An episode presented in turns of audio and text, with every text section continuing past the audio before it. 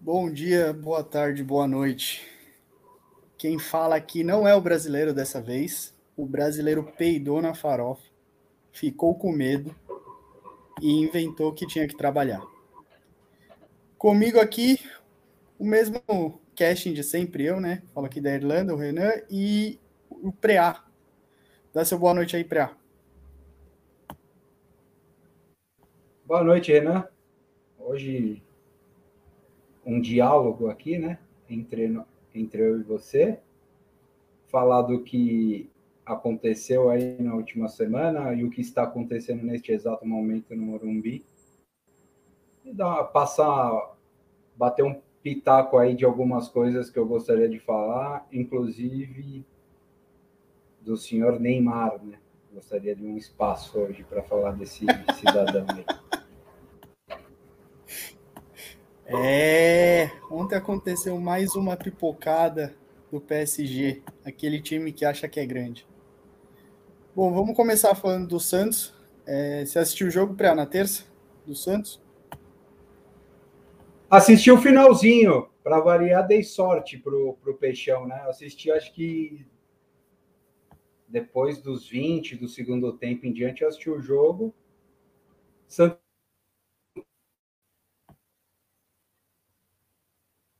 O... Cortou, Priá. Tá me ouvindo? Tá me ouvindo? Cortou. Pode falar.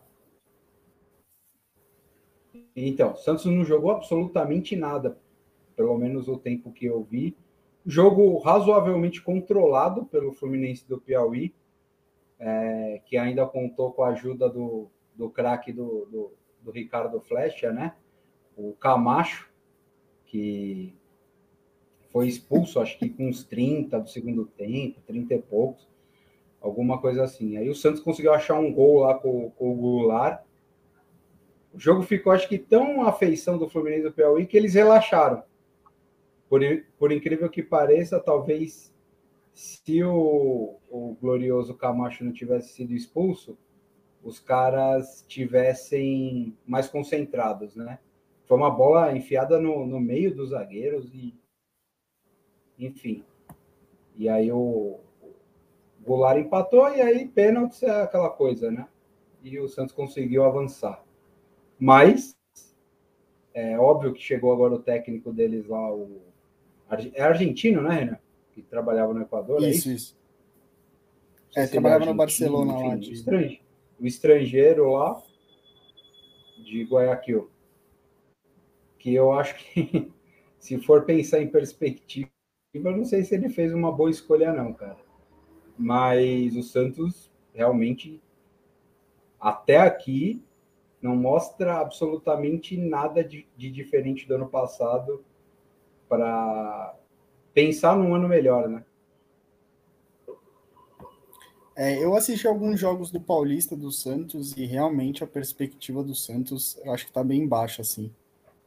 É, é que eu acho que, se, se não me engano, foi esse técnico do Santos que já queria cavar né, um, uma vaga em algum time brasileiro. Ele sempre quis vir, acho que para cá. Acho que era ele, se não me engano.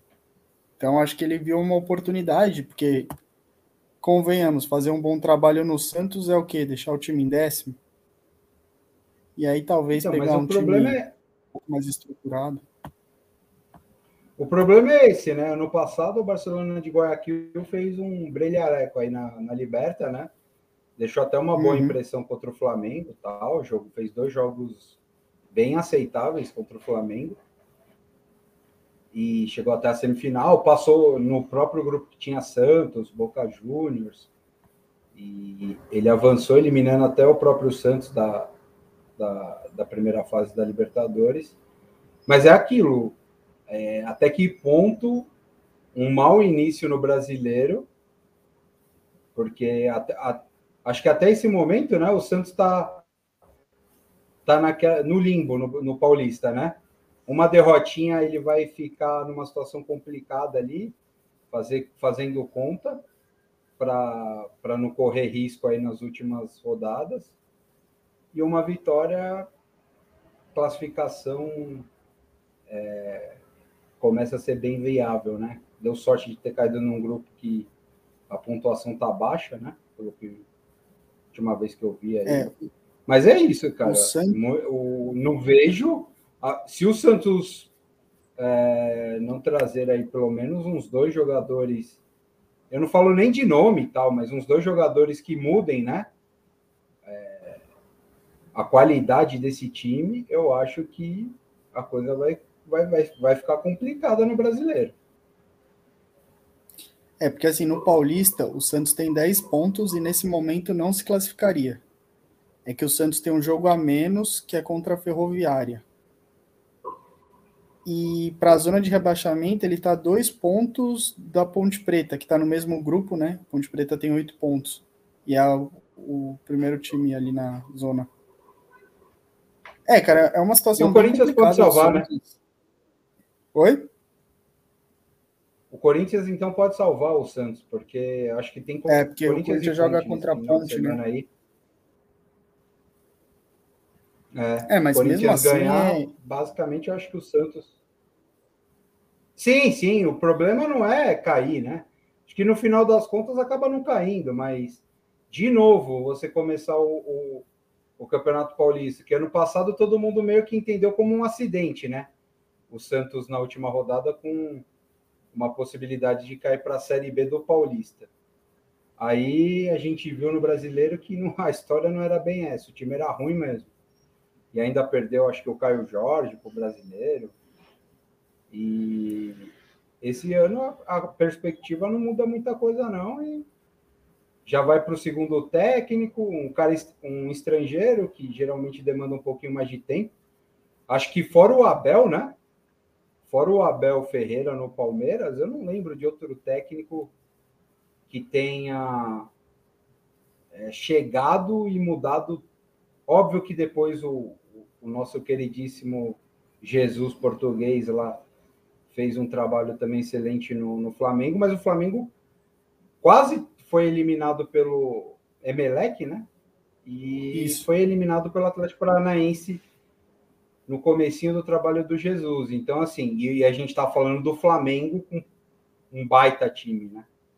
Então, assim, vai depender um pouquinho de sorte aí de encontrar um, um time minimamente competitivo para tentar alguma coisa que, na minha modesta opinião, um campeonato onde o Santos termine em décimo, sem correr grandes riscos de, de passar e ver, já, já tá de bom tamanho. Ah, é um, puta, é um puta campeonato.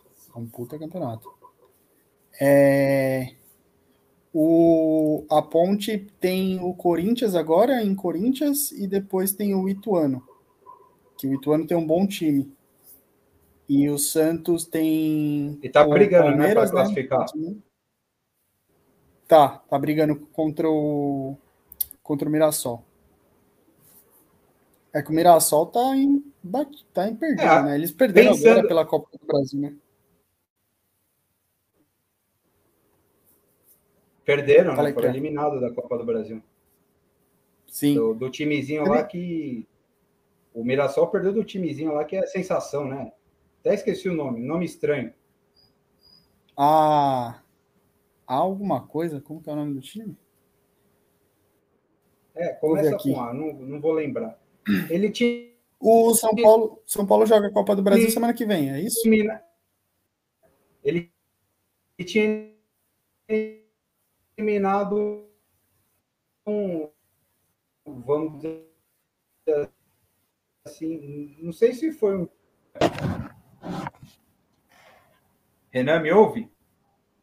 Tô, tô te ouvindo agora. Deu, ficou cortando, mas fala aí, agora eu tô te ouvindo. É, eu não sei se é a minha internet ou a sua, mas tá. Teremos problemas hoje. Não, mas é, foi um time que surpreendeu na primeira rodada, eliminou um time mais tradicional, não lembro quem. E agora eliminou também o Mirassol. Mas o Santos, para mim, é isso. Eu acho que pensando só no Paulista e em classificação, acho que essa rodada é decisiva para o Santos, que o, em tese, a Ponte Preta, que é um concorrente para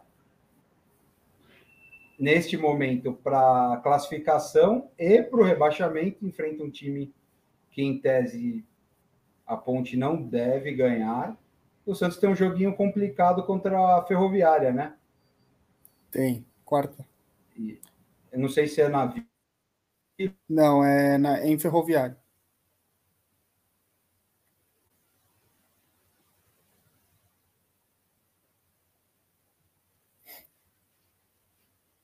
Estrear? Contra o Palmeiras. Oi?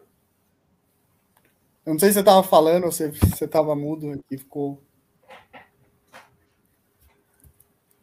Não, eu estava falando aqui, acho que está ruim a, a, nossa conexão aqui. Pelo menos para mim a conexão tá boa, mas. É, então, é que assim, estamos... eu tô. Eu tô usando VPN, né? Aí eu não sei se isso também tá atrapalhando um pouco. É, eu não sei se é você ou sou eu. Só Mas em tese aqui, passar o, como todos sabem, o Azuris né, tenho... eliminou o Mirassol e tinha eliminado o Botafogo. Azuris. Isso. É, já fez história, né? Ah, já. Que vier é lucro agora. História e grana, porque eu acho que valia um, é, quase 2 milhões, 1 milhão e 900 mil para quem passasse para a terceira fase. Isso aí já deve dar uns dois anos lá para os caras de tranquilidade.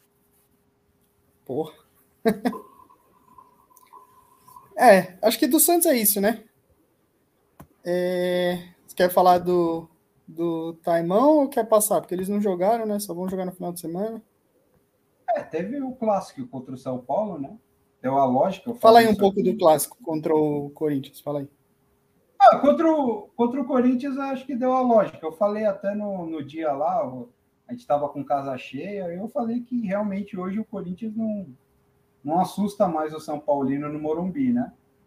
Mas acho que talvez a maior surpresa tenha sido tenha sido o, o, o gol logo no início e o Corinthians com uma, uma posse de bola, né?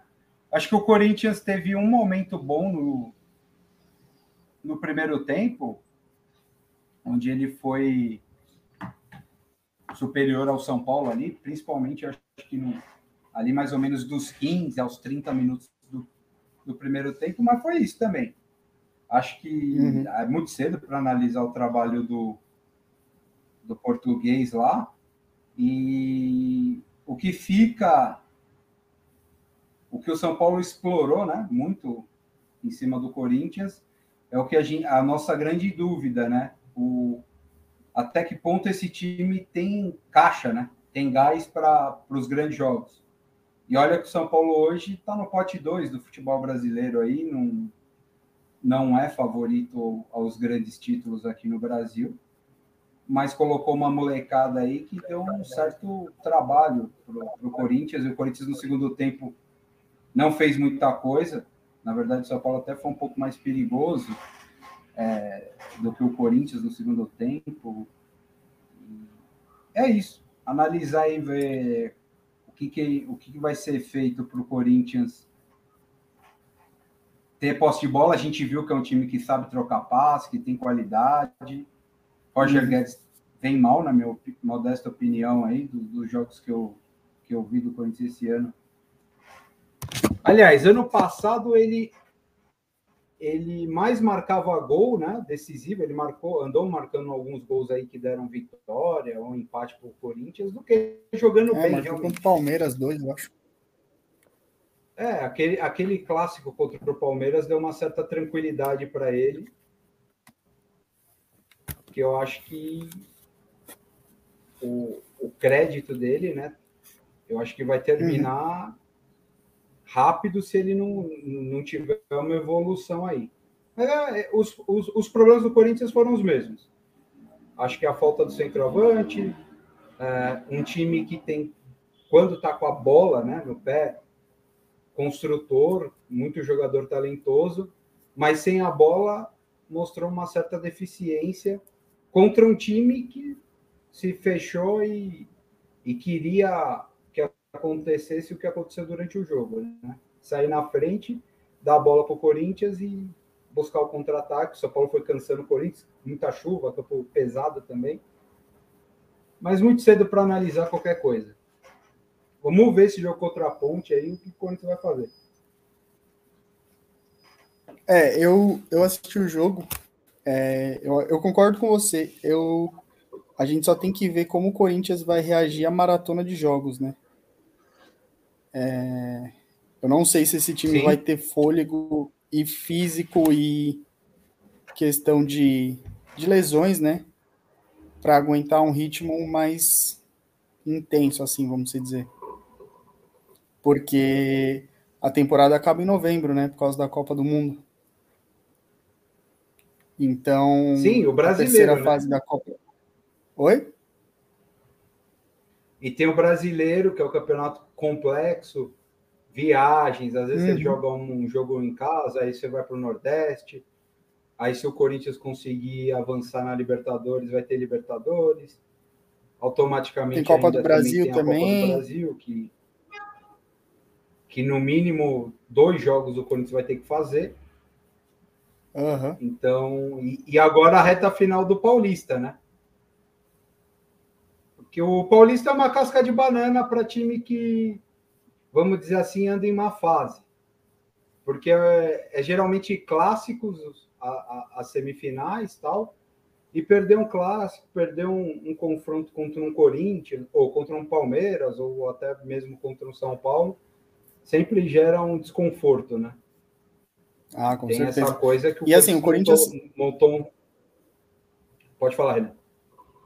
Não, é que eu ia falar assim, o Corinthians, ele pegou um grupo que teoricamente não é para passar, né, para a semifinal não é tão difícil assim. Ele vai pegar o Guarani, acho que é Inter de Limeira, né? Então é acessível. É um jogo só, então muita coisa pode acontecer. É, mas é que, porque, por exemplo, com o Santos, se passar, pega o, o Bragabu, né? Então. É, eu acho que o Corinthians tem um grupo acessível. Eu acho que o Corinthians tem um grupo acessível, é que vai ter a. Em abril tem Libertadores, né? E aí vai depender do grupo é que, eu vai acho pegar que... na Libertadores. Eu, eu acho que o Corinthians também tem um grande reforço que é a torcida, né? Eu acho que quando o Itaquerão tá cheio, o aproveitamento do Corinthians é outro lá em Itaquera, né? que nos últimos dois anos a gente viu aí o Corinthians se complicando em muitos jogos em casa. Até no passado foi até o contrário no final do campeonato, né? O Corinthians não fazia nada fora e basicamente ganhava quase todos em casa. E eu acho que para o Paulista, principalmente para os times que vão ter melhor campanha, acho que isso é um fator importante nas quartas de finais aí para os grandes, que é a volta da torcida e a volta do, do, do estádio cheio, né? Principalmente nesses é jogos menores aí, liberou 100%. E como você falou, o Corinthians já está num grupo mais acessível. Inter de, de Limeira, o Guarani aí que estão na disputa, pegar o Corinthians com é. Itaquera lotado, eu acho que o Corinthians não vai ter tanta dificuldade assim de avançar para semifinais. E aí, semifinal, a gente vai precisar ver qual, quais vai ser os confrontos. É, em tese, São Paulo, Palmeiras, Corinthians e Bragantino são os times aí favoritos a avançar. Eu não sei, está muito equilibrado essa questão aí de quem vai terminar em segundo na, na fase geral, porque eu acho que o Palmeiras vai terminar em primeiro, independentemente do resultado de hoje. Acho que a vantagem do Palmeiras é considerável já. E o Palmeiras deve ser o melhor time da primeira fase. E São Paulo, Corinthians e Bragantino basicamente empatados ali. Então, é, veremos aí como é que como é que vai como é que vai terminar o campeonato, classificação. Mas é isso, foi o que você falou, cara. O Corinthians é um, é um time que tem sua força no time titular, mas Sim. muitas competições. Acho que o Corinthians também tem uma outra, diferentemente do Palmeiras, por exemplo, que pode fazer escolhas, né? Vamos supor, o, o Palmeiras perder o Paulista para um rival não vai causar grandes traumas na torcida. Tem sempre aquela semaninha de um, de, de um disque que me disse e tal, de uma leve pressão, mas para São Paulo, para Corinthians, São Paulo um pouco menos até que o Corinthians, porque neste ano acho que não é favorito a nada, a nenhum dos títulos que disputa, mas para o Corinthians é importante. Então foi um time montado para essa temporada. O Corinthians não está pensando daqui dois anos, daqui três anos. Então é um time que é temporada a temporada. Se esse time do, do Corinthians não, não, não responder esse ano, provavelmente não sei se vai, vai ter condições de manter todo mundo para o ano que vem. É, aquele famoso all-in né, nessa temporada. É... Sim. A gente vai falar do São Paulo daqui a pouco e aí eu vou dar o meu pitaco dessa questão da pressão, né? Que eu acho que o do São Paulo vai envolver a Copa do Brasil, porque se der uma zebra, mas enfim. Acho que do Corinthians é isso, né, Pera? A gente pode finalizar. É, o Corinthians pega a ponte em Corinthians. A gente pega. O, o Corinthians vai pegar a ponte em Corinthians e a ver se o Corinthians vai salvar, vai ajudar o Santos, o que, que vai acontecer. Que o Corinthians, o Corinthians está classificado praticamente, né? No, no, grupo dele não corre risco nenhum, então não tem muita pressão se empatar ou perder. É, acho que é, na verdade buscar... o Corinthians já está Corinthians já está classificado, se eu não me engano. Está classificado já? Provável em primeiro, né? Eu, eu acho que sim, se eu não me engano. Deixa eu olhar aqui. Não tenho certeza. Mas o Corinthians está classificado. Se não tiver classificado, precisa de um ponto, sei lá. E está muito tranquilo também para ser o líder do grupo. Não, não, está classificado. Ele tem 17 pontos. A Inter de Limeira, que é o segundo, tem 11. Então, só a Inter poderia alcançar, porque a Água Santa e Guarani tem 10 cada um. Então, não, não chega mais. O Corinthians está classificado e está classificado em primeiro, né? Não vai perder essa é. liderança. É, o Corinthians já o, é, foi o que eu falei para você, o X da questão aí. O São Paulo ainda tem uma tem uma, um desafio aí, né? Porque ele só está três pontos do, do, do, São Bernardo, então se ele emendar umas duas derrotas, ele corre risco de perder a liderança, mas também está numa situação confortável pelo número de rodadas, né? Acho que basicamente, é, fora esse jogo aí que está rolando São Paulo e Palmeiras, o São Paulo tem mais dois jogos. E a maioria dos, a maioria dos times tem dois jogos. Acho que fora isso, o Palmeiras ainda tem três, o Santos tem três. E... É, só Palmeiras e Santos vai ficar com. Eu e acho... Ferroviária, vão ficar com jogo a menos. Com, com jogo a menos. Então, assim, ó, a diferença aí de, de, de, desse final de, de campeonato é só para ver mesmo quem vai terminar em segundo, terceiro e quarto aí no geral, montando né, a, a, a perspectivas para as semifinais. Obviamente, Paulista sempre tem uma outra surpresa. Corinthians já foi eliminado por time menor aí nos últimos anos. São Paulo é o campeão disso. O Santos ano passado nem chegou, enfim. Tem o Bragabu aí que está na hora também de. Acho que o Bragantino, desde que virou Red Bull, né? Não conseguiu avançar a semifinal. Hum. Ano passado ele foi eliminado, se eu não me engano, pelo Corinthians. Não lembro. Ano passado, não lembro.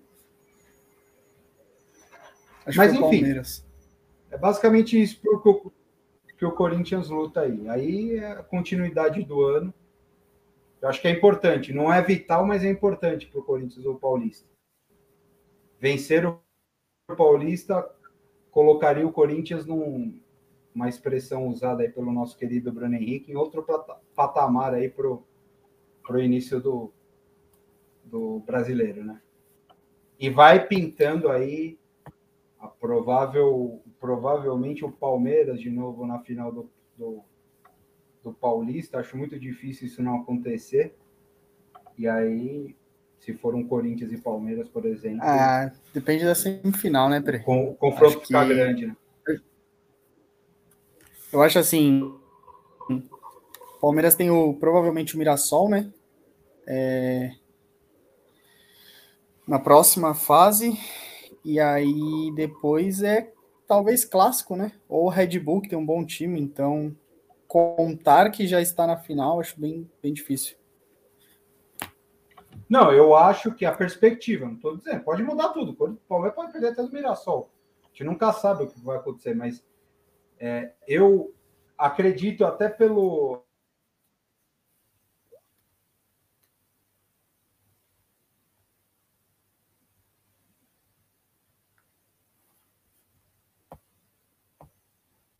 Yeah.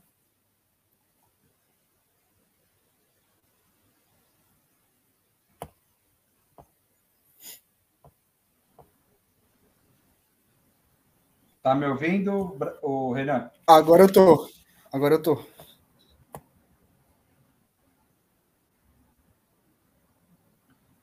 Não, era, era basicamente isso.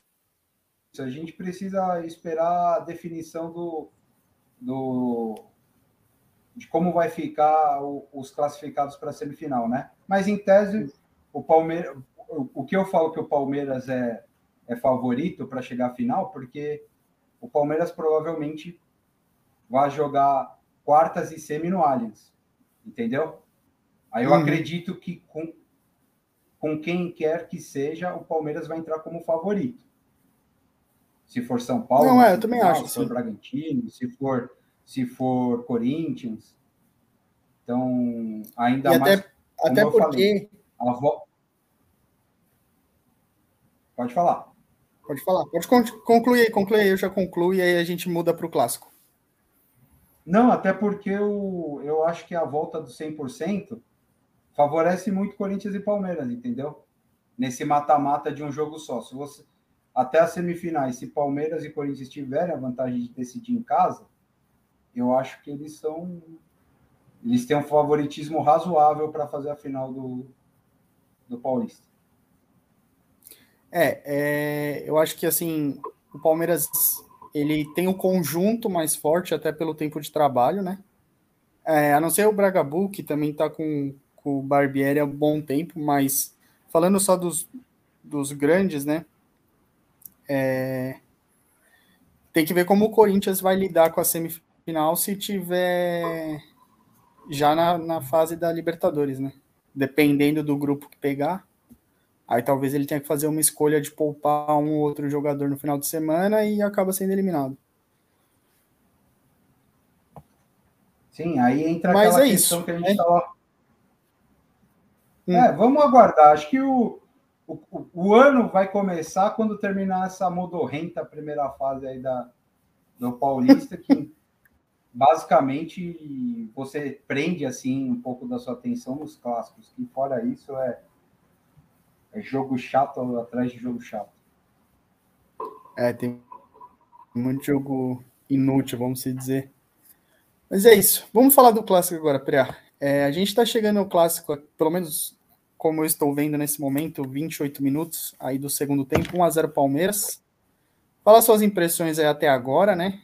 É, o São Paulo tem uma falta para cobrar, não sei se já cobrou aí, não sei se aqui está atrasado. Não, eu estou assistindo é... pelo YouTube hoje e aqui também está para bater a falta. Olha, é, a impressão do jogo. O, o Palmeiras começou muito bem. É, geralmente o Palmeiras fez o que o São Paulo faz, né? O que o São Paulo vem fazendo nos últimos clássicos no Morumbi. São Paulo imprime um ritmo forte no começo do jogo e caso consiga o gol, tal, aí dá uma recuada, enfim. O Palmeiras, nesse clássico foi o contrário. O Palmeiras começou os 10 primeiros minutos mandando no jogo. São Paulo basicamente não passou do meio campo. Fez o gol, teve possibilidade ali, meteu, fez um gol, meteu uma bola na trave e, e depois recuou, né? Depois voltou a ser o Palmeiras do Abel. E daí em diante, no primeiro tempo, o São Paulo teve aquele controle inútil do jogo, né? Eu digo. O, uhum. o São Paulo ficou mais com a bola, cercou um pouco mais ali a área do Palmeiras, chegou uma outra vez em bola parada, mas no final das contas, quem foi mais perigoso foi o Palmeiras, que por um detalhe ali teve um gol anulado também. E se marca o segundo gol ali, o jogo tinha acabado.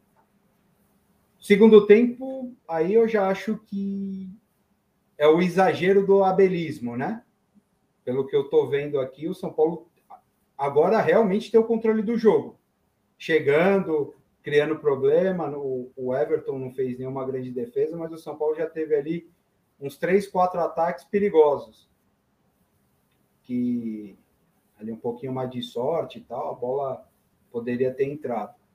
E aí eu acho que é o grande erro né, do Abel, ou o grande defeito desse time do Palmeiras. É inacreditável, no mesmo jogo, o Palmeiras fazer os 10 primeiros minutos que fez e passar, sei lá, agora estamos chegando a 30 do segundo tempo, basicamente é, se negando a, a, ser um construtor, né? Ele fala, jogando no erro. Oh, se você me oferecer o contra-ataque, beleza. Se você não me oferecer, tá 1 a 0 e vamos embora. É, é, eu concordo. Eu acho que o Palmeiras fez. Na verdade, eu só discordo um pouco. Eu acho que o Palmeiras fez 20, 25 minutos bom futebol. Olha lá, uma bola na trave do São Paulo agora e daí se entra é aquilo, né? Recuou, recuou, recuou. É, enfim, eu acho que o Palmeiras fez uns 20, 25 minutos bons no primeiro tempo. Os 10 minutos foram excelentes. O São Paulo não via a cor da bola. Me estranhou um pouco a postura do, do São Paulo de deixar o Palmeiras jogar e marcar pressão e fazer o que queria. O São Paulo não pressionou, não pressionava, né? O, os defensores do Palmeiras na saída de bola, o que foi estranho para mim, porque se você olhar o jogo que foi São Paulo e Corinthians, a pressão do São Paulo na saída de bola era absurda, principalmente no começo. Mas depois desses 20 a 30 minutos, o Palmeiras não fez mais nada. O São Paulo também não no primeiro tempo, né? Acho que teve um, um chute do Sara no final, bem no finalzinho, mas nada muito também muito é, perigoso. Mas no segundo tempo São só dá São Paulo.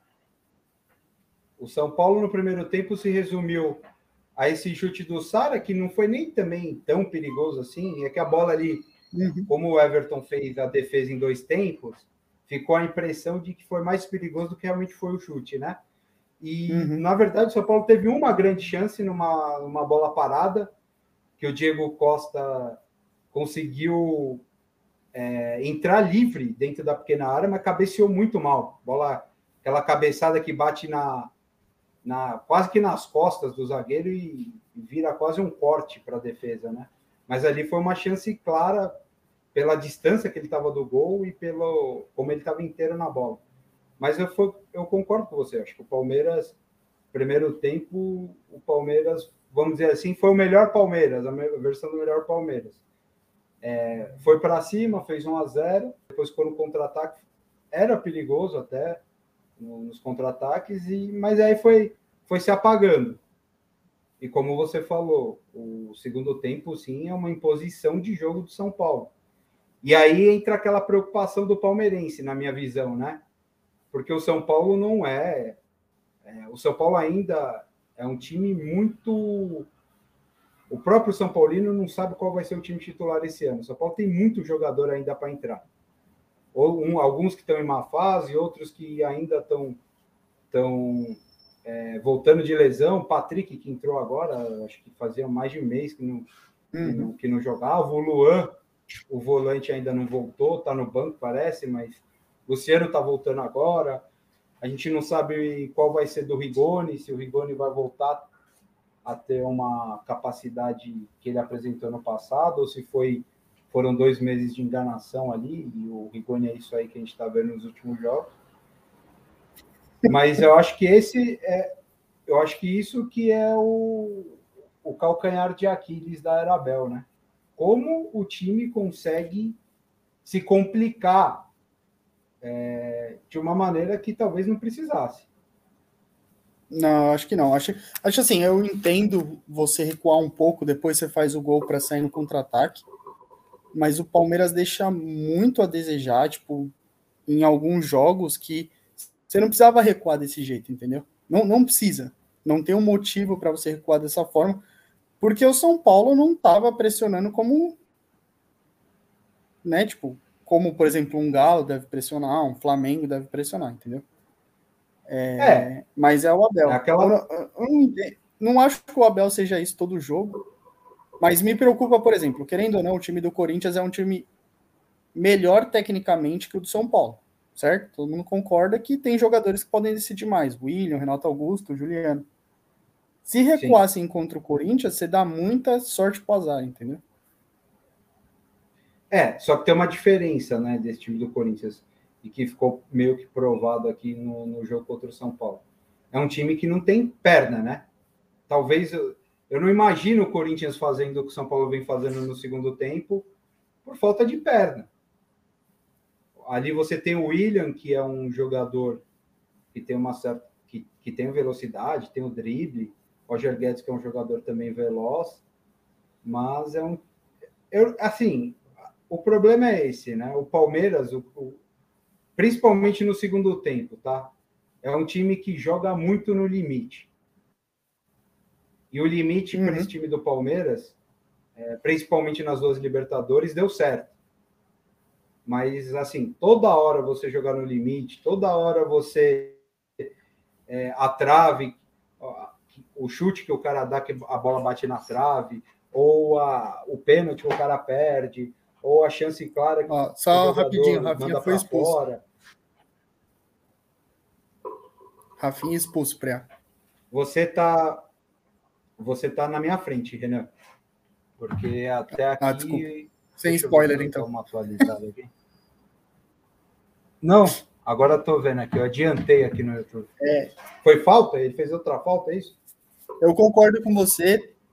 Talvez o Corinthians não tenha perna. Só que assim, se tiver uma chance. Entendeu? Sim. É, é, esse é acho que o problema do Palmeiras é o, é, o problema do Palmeiras é o Flamengo e o Galo, né? O problema é esse. Não? O problema hoje o São Paulo não é rival do Palmeiras. Óbvio, é clássico, tudo. Se chegar numa final de Paulista, uma semifinal, é um jogo tenso, tal. São Paulo já conseguiu eliminar o Palmeiras até com times inferiores ao que tem hoje no, no Campeonato Paulista. Não falo nem do ano passado, mas falo do, do daquela semifinal no Allianz, né, que foi 0 a 0 e o São Paulo acabou uhum. eliminando uhum. o Palmeiras nos pênaltis. E foi o que eu falei, a única coisa do, do de produtiva, entre aspas, do, do Campeonato Paulista é um semeador de crise nas semifinais. Sempre tem um probleminha quando um rival cai fora na semifinal por, por outro. Então, eu acho que o Palmeiras pensando, vamos dizer assim, numa dinastia, porque se ganhar três Libertadores seguidas é uma dinastia. Eu não lembro a última vez que isso aconteceu. O São Paulo na minha memória de torcedor, foi o último time a fazer isso, a chegar em três finais consecutivas da Libertadores. A gente viveu ali nos anos, no começo dos anos 2000, um certo predomínio do Boca também, mas o Boca não chegou a enfileirar finais seguidas, né? Foram duas. E, sei lá, acho que chegou em quatro finais em seis anos, sete anos, alguma coisa assim. É, talvez um, um independente lá atrás o Estudiantes foi é, campeão é, três vezes. 68, 69, 70. O Independente foi quatro vezes. Então, e a gente vai ter que voltar para essa, época, essa época aí que o, o futebol brasileiro olhava com outros olhos, né? A Libertadores e enfim, era uma, um, outro, um outro campeonato também que envolvia muita intimidação, né? Para você vencer uhum. a Libertadores, campos hostis, enfim, tem histórias aí de todo tipo é, sobre finais de Libertadores e, e algumas conquistas aí. É, o Boca ele chegou na final em 2000, 2001, 2003, 2004, mas ele não chegou em 2002. Foi o Olímpia contra o São Caetano. É, foram quatro finais em cinco anos, né? Foi a última É. vez que um time que um time e chegou em 2007, se eu não me engano também. Chegou 2007, que ele foi campeão em cima do Grêmio. Do Grêmio. É, então, foram cinco finais em sete anos, né? Uma coisa meio absurda. Mas o Palmeiras, que antes desses dois títulos havia caído na semi pro Boca, né? Se eu não me engano, É. foi isso, Renan? É, ele caiu na semi. Caiu, Não, aí caiu acho que depois um- Caiu nas, caiu nas quartas, acho que contra o Barcelona do Equador, que foi. É, o, o Palmeiras foi chegando, né, na verdade. É, sempre chegou em quartas, assim, de 2015, eu acho, vamos por 2015 não, porque acho que não, não, não lembro se disputou ou caiu na fase de grupos, um negócio assim. Mas ele vem fazendo é, participações regulares, né? É, são dois- Semifinal, aí Na- na- nas, nas últimas três edições são duas, dois títulos, duas finais, né? E, um, e uma semifinal. Então, assim, o Palmeiras está tá a ponto de, de, de conseguir algo realmente histórico, vamos dizer assim. Nenhum time brasileiro é, ganhou três vezes a Libertadores de forma consecutiva. E eu acho que jogando dessa maneira, jogando nesse limite, é, tem que contar muito com a sorte. E o Palmeiras já provou É, em acho alguns momentos que pode um pouquinho mais. eu acho difícil, assim. é, Ganhar Libertadores novamente jogando desse jeito, que é que nem se falou, hoje não tem mais o gol fora, entendeu? Eu acho que o Abel vai ter que mudar alguma coisa se quiser ganhar algumas Libertadores novamente. O Palmeiras, na verdade, em 2019, Pira, caiu nas quartas para o Grêmio. Sim. Chegou foi na semi em Grêmio nas 2018. É, Ah, então tá. Não, é, é que eu não, não tinha na memória esse confronto contra o Grêmio. Que o Palmeiras ganhou no Sul e perdeu no Pacaembu, de virada, 2x1. Sim, 1x0 gol do Scarpa, foi? Foi, um golaço de falta. lá. E É, aí, Sul, e em aqui casa, era saiu Felipão, ganhando cara. de 1x0. É, saiu ganhando de 1x0 e tomou a virada, né? Tomou uma virada Era o muito time do Everton assim. Cebolinha. Se eu não me engano, o Cebolinha fez um dos gols aqui, né? E aí o Grêmio tomou o pau do Flamengo. Assim, é... É, o, é o estilo do Abel, é difícil você confrontar um estilo de, de um cara que tem dois títulos continentais seguidos, mas é, vai precisar um pouquinho mais, né? Eu acho esse ano. Não, acho que. Porque você que falou, precisa. o que, o que muda, né, com, com, a, com essa questão do, do gol fora de casa não ter mais peso, é justamente o jogo em casa. Porque o jogo em casa você precisa se impor. Porque qualquer resultado que não seja vitória não vai te dar mais nenhum, nenhuma vantagem, né? Porque o Palmeiras fez, Uhum. fez o que fez naquele jogo da, da semifinal contra o Galo em casa, que foi uma coisa até surreal, vamos dizer assim. É, Mas, em tese, ele ganhou a vantagem do empate com gols fora. Então ele Uhum. ganhou uma, ele ganhou uma vantagem no primeiro jogo. Então, se vamos supor que a coisa se repita numa, numa possível semifinal contra o Atlético, contra o Flamengo, e o Palmeiras leve o 0 a 0 pro pro, pro Mineirão, pro Maracanã, para qualquer outro lugar, não é uma vantagem. Enfim, é e aí aquela coisa do da- dos pênaltis, enfim, mas assim, mais uma vez aí você vai ter que contar com um pouco de sorte, com os jogadores inteiros na hora certa, porque pênalti também tem um Uhum. componente que é a, só, a sorte dos melhores batedores estarem disponíveis para bater. De repente, você tira dois, três por cansaço, machucado, enfim. Então, Ah, concordo com você. é mais do mesmo. Mais do mesmo o, o que a gente está vendo no Morumbi aqui está 44 do segundo tempo. Não sei como é que está aí. Isso. 44. Não, concordo. Mudou um pouco, né? Eu acho que o Palmeiras... Oi? Mudou um pouco o jogo aqui no, no seguinte sentido que o São Paulo, é, mesmo tendo mais a posse de bola tal e tudo, mas não está mais incomodando não, tanto. Acho que, acho que a partir, a partir dos 25, e acho que a partir dos 25, 30 já deu uma caída e veio a expulsão, e aí acho que desandou, e acho que o São Paulo meio que se conformou em perder, entendeu? Porque assim, querendo ou não, é uma derrota em clássico, a torcida fica brava e tal, mas não foi uma derrota humilhante. O São Paulo se impôs, teve chances. É, o São Paulo vem de dois clássicos muito bem jogados, né? Contra o Corinthians e contra o Santos. Então acho que é um resultado normal, vamos dizer. Não sei se é normal a palavra, porque não, normal, completamente normal. Não ganha, e não ganha pelo foi... Paulista no Morumbi desde 90 e pouco.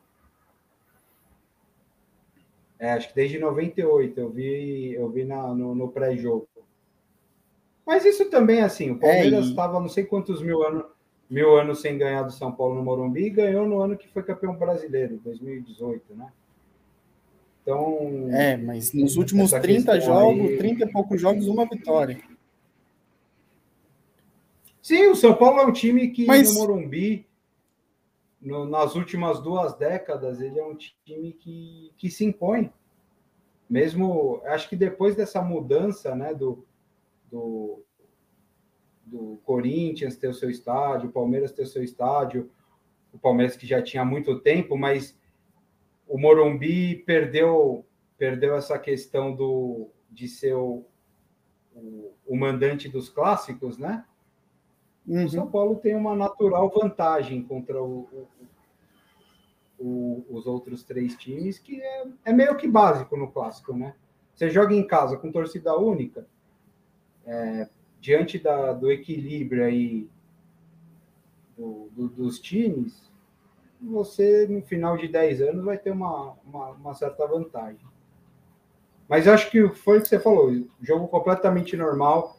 É, muito do. Eu, pelo menos, não fiquei surpreendido com nada. Talvez o início do Palmeiras, acho que o Rogério, não sei se foi mérito do, do, do Palmeiras de empurrar o São Paulo para trás, ou se isso não partiu de um, de um pressuposto aí do São Paulo querer bagunçar um pouco, né? Vamos dizer assim, o, o o Palmeiras, no sentido, ó, vamos começar o jogo dando a bola para os caras, para eles tirar da zona, né, de conforto. É, não, não, não se sentirem confortáveis e a gente buscar algum erro.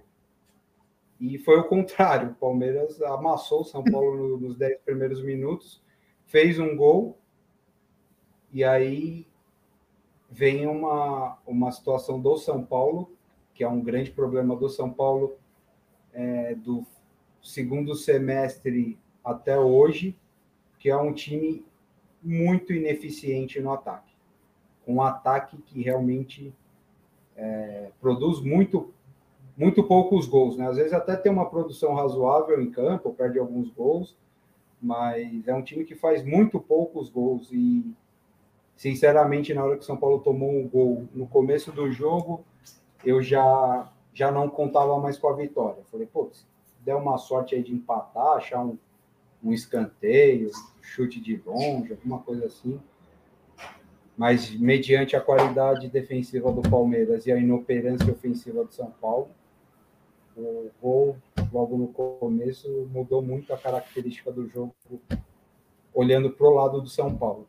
Para o lado do Palmeiras, era tudo que o, que o Palmeiras queria e está acostumado a fazer. Não sei é uma estatística que eu gostaria de, de saber, Renan. Quantas viradas esse time do Abel tomou desde que ele chegou aí? Deve, deve vou... ser uma coisa, uma raridade o Palmeiras ter tomado eu vou levantar. na era Abel. Eu vou, vou procurar e eu trago no próximo programa, já que o senhor ainda vive nas cavernas. É, e... Em perspectiva para a Copa do Brasil, Pré? Olha, mediante fácil, o que aconteceu. mediante o que aconteceu é, em Campina Grande, eu acredito que o São Paulo tenha jogado dois jogos atípicos, né? No sentido, não estou falando nem que jogou bem ou mal, mas atípicos no nível de concentração. Você pegar Palmeiras e Corinthians é, em casa, te coloca num nível de mobilização, de concentração muito diferente. Mas a realidade é que esse time de São Paulo tem muitas dificuldades de marcar gol. E esse é o típico jogo que, se o São Paulo faz um 1 a 0 com 10, 15, 20 minutos do primeiro tempo, a goleada está uhum. desenhada. E aí o time é muito fraco, aí o time perde perde aquela confiança de que é viável, né, que é possível uma classificação. Mas se o São Paulo continuar com essa situação, acabou o jogo, hein? Palmeiras é, 1, São Paulo 0. Mas acho que se o São Paulo continuar com o nível né, de, de concentração e entender que a Copa do Brasil é um torneio super importante para o São Paulo. Talvez os dois torneios mais importantes para o São Paulo nesta temporada seja a Copa do Brasil e a Sul-Americana. Acho que tem uma certa tranquilidade para avançar aí. Acho que o jogo é semana que vem já, se não me engano. É, é eu acho que é porque, se não me engano, a segunda fase acaba na semana que vem. É, não, eu vi, eu vi ontem, acho que é, é dia 16, quarta-feira, 9h30. E é, o, é, um, é um jogo extremamente importante. São Paulo, Rogério Ceni, todo mundo tem que levar como se fosse é, a Libertadores, porque não dá para ser eliminado na Copa do Brasil. Primeiro, porque é um torneio de, diferente, dependendo do sorteio, um pouco de sorte você pode avançar. E o São Paulo não tem o direito de ser eliminado por um time que, convenhamos, não conheço, nunca ouvi falar, que é esse time do Manaus aí, que deve ser um time de empresário lá da região deles, que acho que é um time relativamente novo. E uma pergunta é, para você, Renan. Depois você, você coloca aí suas considerações sobre o clássico. E o que, que você está achando dessa história do Pedro e o Palmeiras oferecer 20 milhões de euros por um jogador? É um. Só, só de oferecer essa quantia demonstra onde o Palmeiras está neste momento no futebol brasileiro. É, eu vou falar do clássico, aí eu falo do Pedro e a gente vai falar de Champions League. Que eu quero muito ouvir o senhor falar do menino Ney. É, Sobre o clássico, eu achei que o Palmeiras jogou bem no primeiro tempo, é, controlou muito nos 15 primeiros minutos, controlou depois a partir dos 20, 25. Depois o São Paulo teve posse de bola, mas não criou nada muito perigoso. O Palmeiras teve bola na trave, teve o gol anulado, né? Que tá muito impedido, porque o Rony gosta de ficar impedido também. Segundo tempo, para mim, só deu São Paulo, mas eu acho que também não, o Everton não fez nenhuma defesa extraordinária. Eu acho que falta um poder de, de criação e de finalização melhor do São Paulo.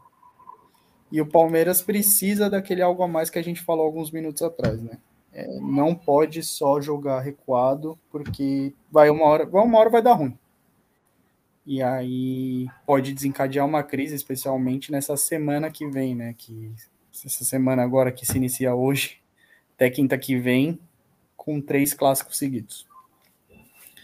Sobre o Pedro Preá, é... eu li várias coisas, né? Eu li que o Palmeiras ofereceu 20 milhões e o menino, eu vi que o Palmeiras perguntou se o Flamengo aceitaria isso, mas não era uma proposta oficial. Na minha visão, a Leila só fez isso para tentar dar uma diminuída na pressão.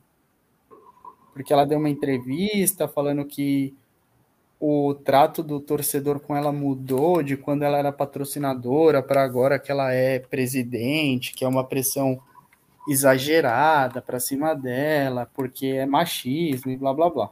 Ela ainda não entendeu que uma coisa é ser patrocinadora, outra coisa é ser presidente. Vídeo cabeça agora, de ovo, né? Bicampeão da, da Libertadores Então. e uma parte da torcida detesta o cara. É, Agora. Eu acho que não vale, cara. 20 milhões de euros. Não vale. Eu não sei o que você acha. Eu acho o Pedro um puta jogador, mas eu acho que não vale 20 milhões, entendeu? Eu acho O que, que você acha? Você acha que vale? É, algumas, al- algumas coisas que eu acho estranho nesse valor, tá? O Palmeiras estava mendigando lá o Alário. É, o que saiu na, na época, né? Do, do nome do Alário, é que o Palmeiras queria o Alário emprestado e o Bayer Leverkusen só aceitava vender. E eu acredito fielmente que o Alário não deva custar mais do que 4, 5, 6 milhões de euros. Então, se o Palmeiras tinha um nome, o Abel deu o aval, era um cara que tinha confiança da, da, da comissão técnica. É um jogador que fez um, um, um sucesso no, no River Plate e tal, estava lá não sei quantos anos, dois, três anos já na, na Europa. Então, assim, se você tem 20 milhões de euros para dar num jogador, você teria a condição de dar 4, 5, 6 milhões num jogador que, em tese, obviamente, é, eu acho que, falando em mercado, é inferior ao Pedro. Não estou dizendo tecnicamente, mas o Pedro é um jogador que no Brasil tem é, sobre ele, né? Ele tem uma certa tem algumas coisas que acontecem no futebol e o Pedro, na minha visão, se encaixa nelas. É que o jogador ele tem o direito de não provar que é bom, porque ele a boa parte da imprensa já constatou que o Pedro é um excepcional jogador. E eu não considero o Pedro um excepcional jogador. Considero o Pedro um bom jogador, um jogador que tem talento, que tem um potencial, mas que ele ainda não, não desabrochou. Para mim, jogador de 20 milhões de euros é jogador certeza. Vai falar, não, chega. O Pedro é uma certeza absoluta? Não considero assim. Não considero o Pedro um cara. Acho ele muito bom.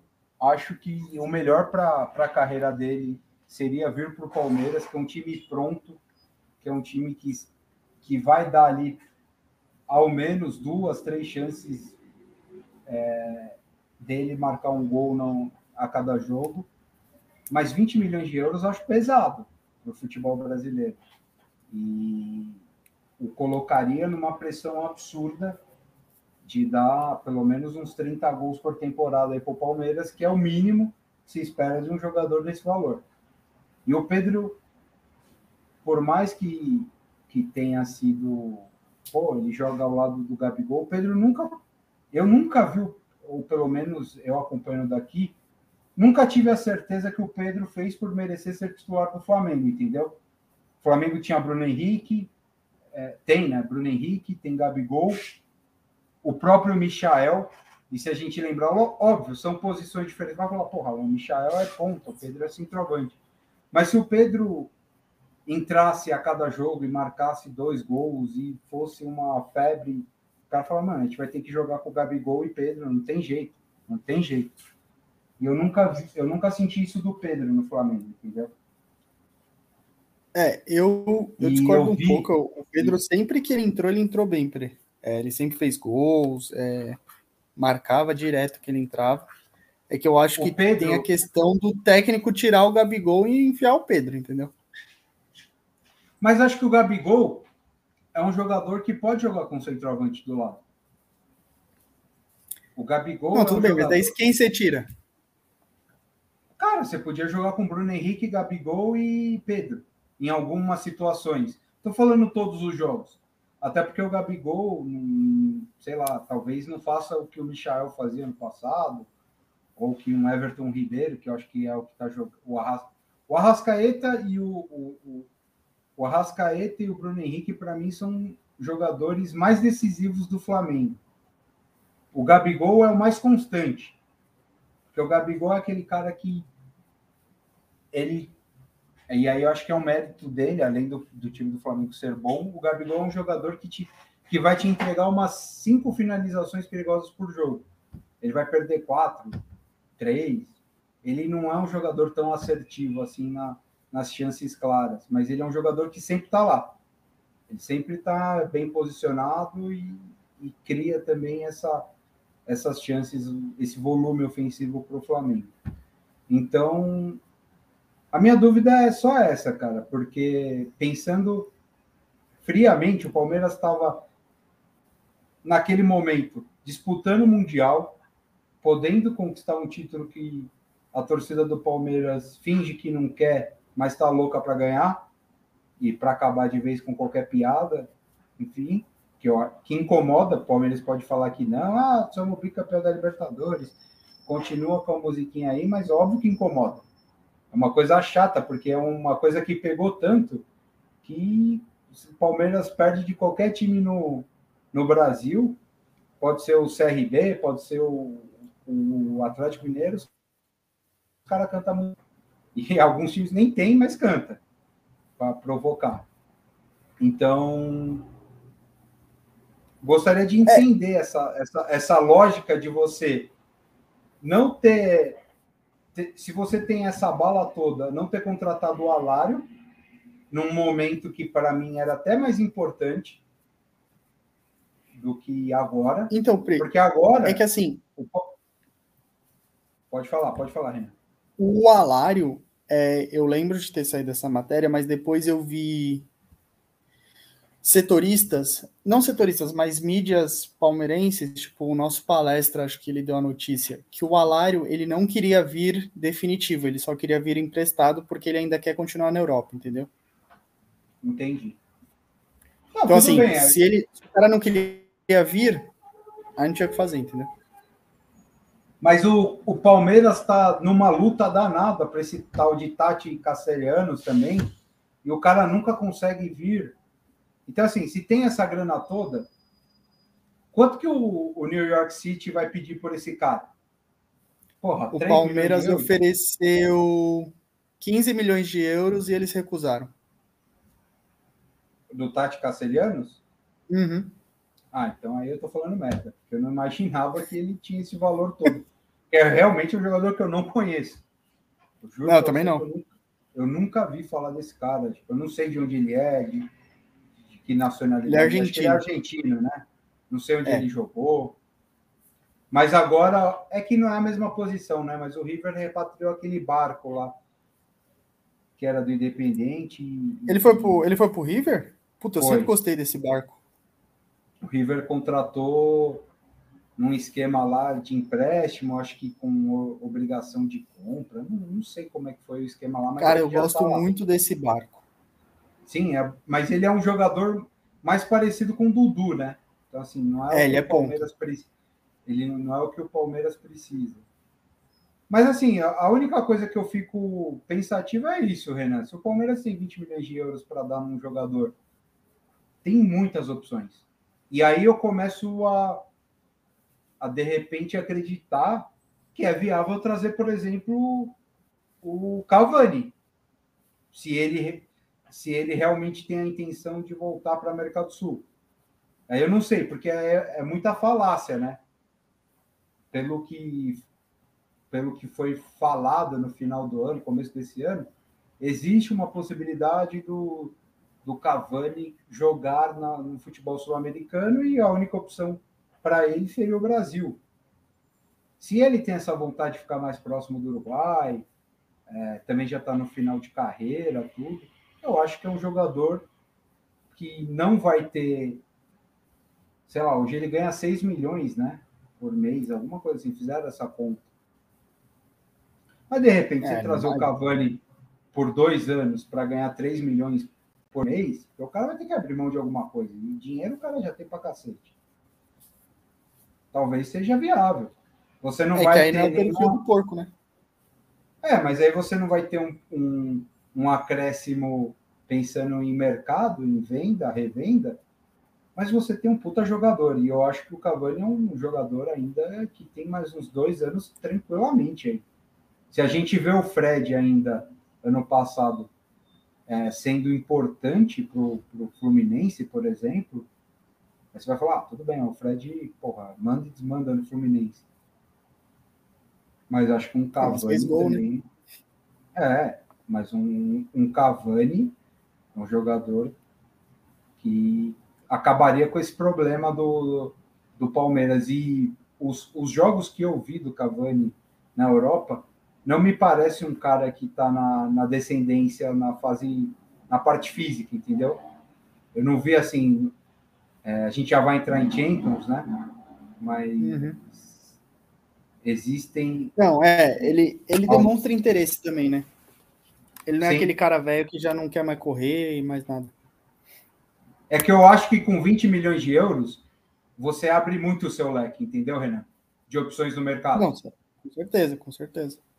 Você tem muita opção aí para trabalhar e buscar esse jogador diferente aí que colocaria o Palmeiras, na minha visão, em nível de igualdade com, com Flamengo e, e, e Atlético Mineiro e daria uma vantagem porque se o Palmeiras acrescenta um jogador do nível do Pedro, do Cavani, é, ao seu ataque, o Palmeiras também começa a ter um time titular do padrão desses dois times, com um trabalho, na minha visão, muito à frente dos dois. Porque a, o que faz o Palmeiras equilibrar contra Galo e, e, e, e Flamengo é justamente o período que o Abel já está no time, pelo entendimento dos jogadores do que o Abel gosta, e os caras já compraram né, a ideia do Abel. O Palmeiras gosta de, de jogar da maneira que o Abel, os jogadores, né, gostam de jogar da maneira que o Abel pede para eles. Vide a final da, da, então, tanto do Mundial quanto da Libertadores, que o Mike fez a melhor partida do, dele no Palmeiras, o Gustavo Scarpa jogou a final da Libertadores e a final da, do, do Mundial marcando, tendo uhum. funções de marcação muito maior do que ofensivas, e a gente sempre enxergou Gustavo Scarpa como um jogador talentoso do, do meio para frente. Mas é isso. Se tem mesmo 20 milhões de euros para investir, eu tenho certeza que o Palmeiras vai trazer um baita centroavante aí em pouco tempo. É, o meu medo é que eu acho que a Leila fez isso apenas para a torcida achar que ela tá indo atrás mesmo de um centroavante. Eu não acredito que o Palmeiras tenha 20 milhões. Falando em Cavani, falando em Europa, vamos falar de Champions. Briar, você assistiu o jogo? Assisti. E aí? que pipocada, é... hein? Cara, você sabe, né? Sou Neymar Zete e, def... e defendo o Neymar com unhas e dentes. Mas. Vídeo a discussão Hazard e Neymar, né? vídeo, vídeo Hazard melhor que Neymar, que eu gosto sempre de relembrar esse momento na beira do caos, como diria é, o, o, técnico lá, o Ney Franco, com a sua música lá, seu grupo de rock. Acho o seguinte, o, o que eu vi, tá? É, eu vi o pior Neymar da vida, e não falo da partida, porque ele foi até. Se tivesse passado, ainda teria gente falando que ele teria sido decisivo, né? Porque a bola do, uhum. do gol do, do, do PSG é, uma metida de bola dele espetacular para o Mbappé, mas assim, o Mbappé é, ele está se tornando. É que você não gosta de NBA, né? Mas quem curte NBA vai, vai entender o que eu falo. O grego lá, o Giannis Antetokounmpo, que é um jogador de dois metros e cacetada, e que é veloz e tem um, uma impulsão descomunal, o cara joga a bola para cima que ele vai, ele vai pular e vai pegar. O Mbappé tá virando isso no futebol mundial. É impressionante, mano. Você joga, você põe, só põe ele para correr. Se o passe for bom, ele vai fazer o gol. Se o passe for mediano, ele vai fazer o gol. Se o passe for ruim, ele vai ganhar do zagueiro e vai fazer o gol. Então, assim, é, não sei quantos jogadores têm essa capacidade hoje atlética, né, que o, que o Mbappé demonstra e é um monstro de jogador. um monstro. Mas o Neymar ele tá sem agilidade, ele não dribla. Eu não lembro de nenhum drible do Neymar é, ontem no, no jogo. Ele não finaliza, ele tá lento. Então, assim, é muito estranho, é, é muito desproporcional ao talento dele, como ele vem jogando. E aí, essa temporada ele teve a, a lesão tal, aí a gente sempre pode falar, ah, mas ele tá voltando de lesão. Acho que foi o prim primeiro ou segundo jogo dele inteiro depois que ele voltou. Mas tudo bem. Mas pro bem ou pro mal, azar ou sorte, fora a Champions do ano passado, que ele chegou mais inteiro, né? Porque teve a parada e ele teve tempo para se preparar, tudo. E mesmo assim não ganhou. É, as últimas três temporadas do Neymar é, são muito preocupantes. Mas você, assim, deixa, eu, deixa eu fazer uma pergunta. Você que é Neymarzete, você acha que ele está sem vontade de jogar? Eu não sei, Renan. Pela primeira vez, eu, eu não sei se chegou o limite dele, entendeu? Não sei se virou o fio. A minha dúvida uhum. é se uhum. virou o fio como virou do Ronaldinho Gaúcho.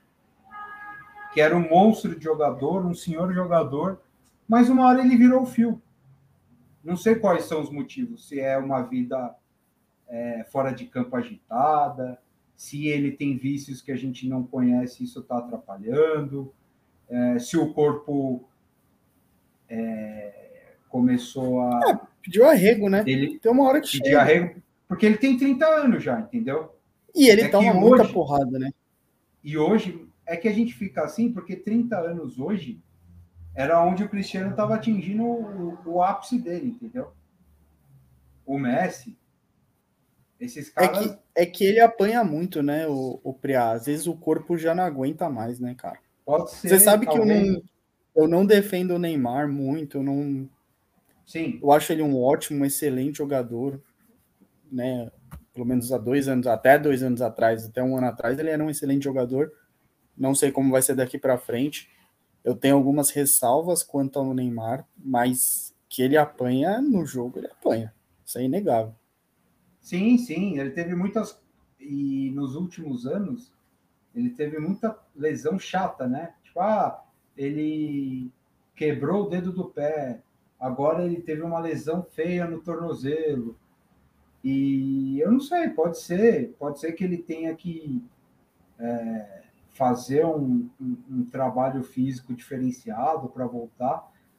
E, mas eu acho que chegou o limite dele, entendeu? Chegou o, o todas as vezes que eu defendi, falando, pô, o cara se lesiona, mas a culpa não é dele. A lesão, lesão muscular ele teve poucas na carreira. E uhum. sempre e sempre foi um jogador leve, né? Ele nunca foi um cara que ganhou tanto peso assim, óbvio. Se você pegar o Neymar de hoje, o Neymar do início do Santos, ele deve ter uns 12, 15 quilos a mais, sei lá, uns 10 quilos a mais ele tem, com certeza. Mas ele continua magro, vamos dizer assim. Ele continua com aquele perfil magricela, é, ágil, hábil para desenvolver o jogo dele, com um pouco mais de força, né? Que é necessário no futebol profissional. Mas eu uhum. realmente estou preocupado, como sou, sou Neymar Zete, acho ele um jogador fenomenal, mas é, estou com muitas dúvidas se o Neymar vai atingir de novo o nível de ser um dos cinco melhores jogadores do mundo, coisa que ele esteve a carreira inteira, tá? Eu sempre considerei o Neymar, é, desde que ele jogava no Santos até a chegada dele no PSG, um dos cinco melhores jogadores do mundo, é incontestável. E por hum. muitos anos ele foi o terceiro também incontestável. Então hoje você analisa é, um jogo de, dessa magnitude entre Real Madrid, Real Madrid, diga-se de passagem, um time modesto, né? Para os padrões Real Madrid do, do, do, da última década, é, um Vinícius Júnior sendo mais participativo do que ele no jogo, um Karim Benzema sendo muito mais decisivo, um Mbappé, não dá nem para comparar hoje Neymar com Mbappé, E, Não mesmo. Assim, anos luz atrás do Mbappé, mas muito longe. E na esteira disso tem o Messi, né? Também que a gente precisa falar. Ah, Só não, pra- aí esquece. Só para passar só para passar rapidamente também é uma sombra do jogador que era no Real no Barcelona, né? E aí Não, eu fico esquece. na Eu- dúvida. Eu acho, eu acho que o Messi caiu muito mais que o Neymar. Eu acho que o Messi. É é difícil falar acabou, porque aí pega o próximo jogo e ele destrói, mas eu acho que daqui pra frente ele e Cristiano é só ladeira abaixo. E falando, se você for analisar o jogo em si, o Messi conseguiu ser pior que o, que o Neymar. Porque o Neymar pelo Uhum. menos deu o Neymar pelo menos deu passe para o gol, né? O Messi não fez nada e sai do confronto ainda com um pênalti desperdiçado no primeiro jogo, que obviamente estava 0 a 0 a gente não sabe como ia se desenrolar, se de repente o PSG ia conseguir fazer o 2 a 0 mas são dois jogadores, o Messi a gente entende mais pela idade, até pela personalidade dele, né, de ser um jogador mais introvertido, mais tímido, e nitidamente ele não está à vontade em Paris. E eu acredito até que ele nem fique em Paris ano que vem. Eu tô, eu tô É, com eu essa falei- percepção. Eu falei lá no grupo é, que o PSG, a partir do momento que eles pararem de quererem contratar só para ser midiático e realmente montar um bom time, como o City, o City, se você pegar, quem você tem de excepcional? De Bruyne Guardiola. e o Guardiola. Só que assim, o restante são bons jogadores, entendeu? Não são excepcionais.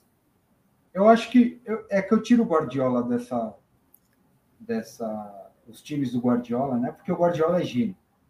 Guardiola Não, tudo é, bem. O é o único técnico genial que existe no mundo. Mas assim, Não, eu eu concordo. entendo, eu entendo o que você está falando e para mim um exemplo mais mais claro do que o, o, o City e entendo também o que você está falando e é verdade. O City é um time que o Guardiola é aquela o, o exemplo que o, que o que o brasileiro adora, né? De um filme, o Moneyball, quem já assistiu sabe. É, o, o, o Guardiola me parece o técnico do Moneyball, né? Aquele cara que fala: Olha, eu vou trazer o fulano porque ele chuta 10 vezes com a perna direita no jogo e o meu time vai criar 10 chances para ele chutar de perna direita durante o jogo. Parece o cara é tão bom que me parece isso. Tipo, ah, eu vou contratar o zagueiro porque esse zagueiro na última temporada é, teve 150 cortes de cabeça. E o meu time está propenso a, a, a fazer falta, sei lá, enfim. É, é uma Uhum. parada estatística assim absurda e treinamentos que ele consegue evoluir impressionante a quantidade de jogador que cai na mão dele e evolui. Mas o, o, o Klopp é um técnico assim também que você poderia falar, é realmente o Liverpool do Klopp foi um time que foi se construindo, né, durante os, os Uhum. anos e se tornou um time muito forte porque tem uma base de jogo já estabelecida, um técnico que está lá há cinco anos. Mas assim, não tem como Não, você mas- reclamar. Você não. Eu até concordaria com você, Renan, se a gente não falasse de Messi, Mbappé e Neymar. Não, tudo Uma bem, co-. Uma coisa Mas é você assim, contra- Pode falar. O que eu falo é muito assim, a defesa do PSG, você tem o Marquinhos, basicamente, que, on, que ontem fez uma partida horrorosa, mas você tem o Marquinhos, que é bom jogador, mas o meio de campo eu acho muito, fra, muito fragilizado, eu acho que não é um time equilibrado, entendeu? Você tem o ataque, que é excepcional, só que é aquilo que o Thales fala, né? Tipo, é videogame. Você vai ter que Mas sempre eu- fazer 30 gols, porque você vai tomar sempre, entendeu? Eu discordo de. Eu discordo, porque se você pegar os melhores times do mundo, nenhum tem uma linha defensiva assim absurda. São linhas defensivas bem treinadas, são linhas defensivas é, com trabalho do técnico. Talvez o que o PSG não tenha acertado até agora tenha sido o técnico. E aí a gente fala do Tuchel, que foi para lá, o, o, Chelsea melhorou, é, ganhou a Champions tal, mas o, o Tuchel esse, essa temporada não, não vai disputar o título inglês, entendeu? O Chelsea não está disputando o título inglês. Ele está vivo ainda na Champions, tal, provavelmente deve avançar pelo placar que fez o primeiro jogo, mas não, eu, tudo bem, ele não vai disputar, eu, ele não vai disputar o campeonato inglês porque pô, a gente está falando de City e Liverpool que Sim, porra, talvez tá seja outro nível, cara. Junto com o Bayern, eu acho que são os três melhores times do mundo. Mas assim, você viu o que o Ancelotti fez com, com o Real Madrid, entendeu? Cara, viu o que e o hoje... Xavi fez com o Barcelona. Sim, mas a, eu acho que o do Xavi, eu acho que é uma situação que era mais, mais fácil. Tá? Eu acho que o primeiro que o Barcelona continua tendo um time razoavelmente bom para o nível da, da La Liga. E, mas hoje eu não sei, o Barcelona não ganhou do Galatasaray, eu não sei se ganhou, mas estava 0x0 até os 40 do segundo tempo. Então, assim, não, obviamente, não é, não é que o Xavi também está fazendo milagre. Ele é que o Barcelona estava muito mal, estava em oitavo, nono, sei lá, do, do campeonato ah, mas eu acho, que, eu acho que a qualidade do futebol melhorou, entendeu? Sim, mas. Não tinha como piorar, né? Sim, mas ele. A gente brincava com o ataque do Barcelona, agora ele já tem lá o Aubameyang, que é um jogador, para o que eles tinham lá, muito superior, e trouxe. E acho que eles compraram outro jogador lá da. Ferran que estava no. Né? O Ferran Torres e tem o Adama Traoré também, né? Que foi bem lá na, na Premier. Mas, enfim, uhum. o, o, que eu acho é o seguinte: a gente. A galera fala muito de, dessa situação do ataque, do como se o PSG só tivesse ataque, mas o PSG tem Marquinhos, o PSG tem Sérgio Ramos, que demonstrou ser uma contratação equivocada porque o cara não jogou essa temporada. Nunca tá, tá, tá, tá, tá pronto. Mas, porra, Sérgio Ramos poderia ter tido o papel do Thiago Silva. Eu encaro o Sérgio Ramos como um jogador é, da importância do Thiago Silva teve para o Chelsea ano passado, entendeu? Trouxe o Sérgio Ramos, tem o Donnarumma, que era um goleiro super valorizado na Europa, campeão europeu com a Itália, falhou bizarramente ontem. Então, assim, tem o Verratti da seleção italiana, você tem Aí, aí óbvio, vai ter a composição. O, Kim, o, o Kim Bembe lá, o zagueiro, é da seleção francesa. O Hakimi, hoje é considerado um dos melhores laterais direitos do mundo, ou um dos jogadores mais valorizados na posição no mundo. Então, assim, eu não acho o time do PSG fraco, tá? Quando eu, eu discordo desse argumento de que o PSG é só Messi, Neymar e Mbappé. Tem muita gente boa lá. Agora, o que ficou claro é que você não poder contar com o Sérgio Ramos no momento desse e não e Neymar e Messi jogarem o que estão jogando, aí eu acho que acho que explica muito mais a eliminação do, do Real Madrid do PSG por esses nomes do que por uma possível limitação do, do seu sistema defensivo. E vamos lembrar, o segundo tempo era um domínio, é, um jogo extremamente controlado pelo PSG. Não vou dizer assim, é, um PSG absurdo. Mas o Real o Madrid não fazia marcar, nada. Né? O PSG o chegou Madrid... a marcar, mas estava impedido. Ia ser um golaço do Mbappé. E Eu aí o Real Madrid Real começou... marca, né? É, o Real Madrid começou bem o jogo, pressionou tal. Depois mais ou menos o que aconteceu hoje com São Paulo e Palmeiras foi o que aconteceu ontem. Os 10 primeiros minutos, o Real Madrid rondou a área do PSG, buscou. Depois o PSG foi é, se encontrando no jogo, o Mbappé principalmente, várias jogadas perigosas ali, teve gol anulado, depois fez 1 a 0 E o segundo tempo, o Real Madrid estava morto. O Real Madrid não estava fazendo nada. Real Madrid estava tipo, entregue, falando, cara, não vai dar, a gente aí. Aí teve o gol do. A entregada né, do, do goleiro. e aí o Real Madrid foi avassalador. E aí, na minha visão, o que também fragiliza esse time do PSG, muito mal treinado, muito mal treinado. O PSG se perdeu demais no jogo, e aí o, o, o Pochettino não entendeu que Messi e Neymar não estavam bem, de repente ele poderia ter colocado o Di Maria mais cedo, é, ter fechado um pouco mais o time no meio, sei lá, colocado mais um volante, tirado, sei lá, tipo, o Messi coloca um volante. Só que aí ele ficou com medo daquela coisa, né? Tira o Messi e aí ou, o Neymar e põe um volante, aí sou eliminado, o mundo cai do mesmo jeito na cabeça dele. Enfim, mas achei muito mal treinado, é, muito mal ajustado esse time do PSG em campo.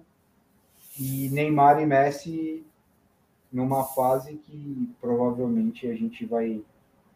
Não sei se a gente vai ver muita coisa ainda desses caras. É, acredito que não. E não sei se o problema é só técnico ou se é muito ego dentro daquele vestiário. A gente está chegando em uma hora e 25 minutos. É... Um pitaco rápido. Você viu a etapa do surf? Não vi, Peniche, né? Não vi. É. Felizmente os horários não, não me favoreceram, que era de manhã, né? E é. eu não tive a oportunidade de ver. Uma boa Afinal etapa. foi Felipinho e Colapinto, né? Isso, o Colapinto venceu. É... Enfim, o Ítalo acho que caiu na, semi, na semi pro Filipinho. Mas foi, foi, é. um, foi uma boa etapa. Acho que agora a próxima é Indonésia. Eu acho Indonésia. que começa a perna extra... não é a perna australiana, não? Deixa eu ver aqui rapidinho. É...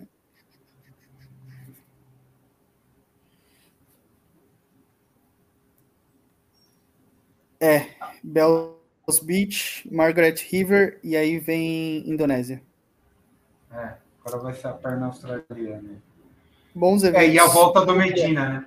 E a volta do Medina. Medina volta agora? Volta. Em tese, ele falou é, que ia ficar fora da, das três primeiras, né? É, ele, ele ia ficar fora voltar. das duas e aí depois adicionou Portugal, né? É. Porque tem, um, tem uma parada diferente agora, né? Porque chega em até uma etapa aí corta é, uma galera, aí depois mais umas etapas, e aí corta para os cinco últimos que vão para a final, acho que na Califórnia.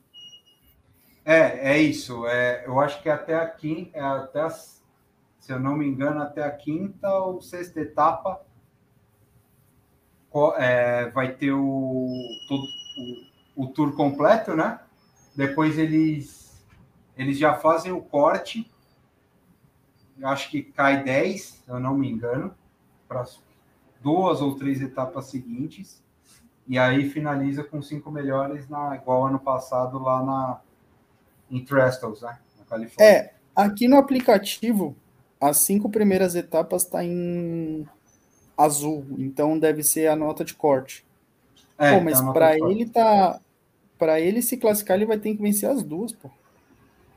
Não. Quer ver agora? O décimo Não, porque... é o Ítalo, tem 10 mil pontos. 10.735. Mas são só 10? Acho que são os 10 primeiros só. É, não, eu não. Eu não eu lembro. Não lembro com, não certeza, lembro. com certeza. Eu acho se eu não me engano, são 32 agora. 42 tá aqui no aplicativo, mas 42, deve ter uns né? convidados. Né? É, mas tem uns convidados que então, entram. Aí vai cair para 21, se eu não me engano. Ou 22. Acho que é 22. Eu acho que é, são 22. É, confesso, né? confesso que eu não lembro, mas enfim. E Vamos aí... ver se ele volta mesmo. Não, ele deve voltar porque não vai perder dinheiro também, né? Quanto mais tempo ele fica longe, né? Graninha não cai. Com os patrocinadores também, né? É, vai. O surf está em, tá em alta no Brasil, mas não é o futebol ainda. Né? Verdade. Mas deve ser uma vida muito boa, né? Enfim, para uma hora e meia de programa, é, vou deixar meu boa noite para você, aos ouvintes. Chupa brasileiro, seu bunda mole, fugiu. Chupa Tali, Sossô, Vini, Pre, é, Preá não, porque o Preá está aqui, Zuza e Ricardo, todos que falaram que estavam fora hoje. Foi um prazer estar com você aqui. É... Meu Verdão ganhou mais uma. E para quem não sabe, hoje à noite, sexta-feira à noite, tem clássico na Irlanda, em Dublin. Deixa Meu seu boa noite aí para. Boa, boa noite, Renan. Jogo imperdível esse clássico irlandês. É...